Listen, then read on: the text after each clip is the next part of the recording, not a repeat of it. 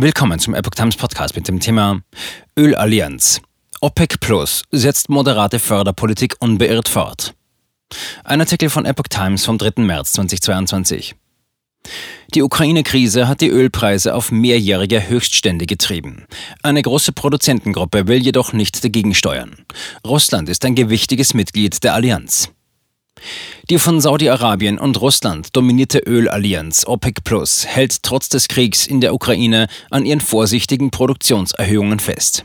Im April wollen die 20 Länder ihre tägliche Fördermenge wie geplant um 400.000 Barrel ausweiten, wie die Gruppe nach einer kurzen Online-Sitzung am Mittwoch bekannt gab.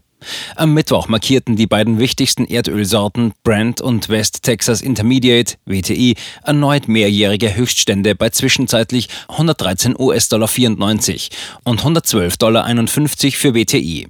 Auslöser des Preisschubs am Rohölmarkt sind der Angriff Russlands auf die Ukraine und die denkbaren Folgen für das Ölangebot. Einerseits halten es Fachleute für möglich, dass große Volkswirtschaften die Einfuhr russischen Erdöls sanktionieren, andererseits werden auch Gegensanktionen Russlands bis hin zu einem Ausfuhrstopp für möglich gehalten. Russland ist einer der größten Ölexporteure der Welt.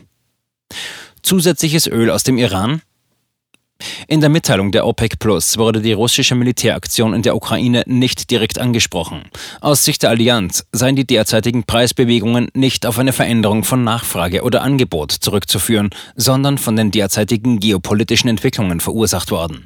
Saudi-Arabien, einer der größten Ölproduzenten der Welt, sandte keine Signale aus, dass es im Falle eines russischen Lieferstopps eigenes Öl in den Markt pumpen würde, um die Ausfälle zu kompensieren. Zusätzliches Öl könnte hingegen in absehbarer Zeit aus dem Iran fließen, falls die Verhandlungen zur Wiederherstellung des Atompaktes von 2015 in Wien, wie erhofft, in den nächsten Tagen abgeschlossen werden.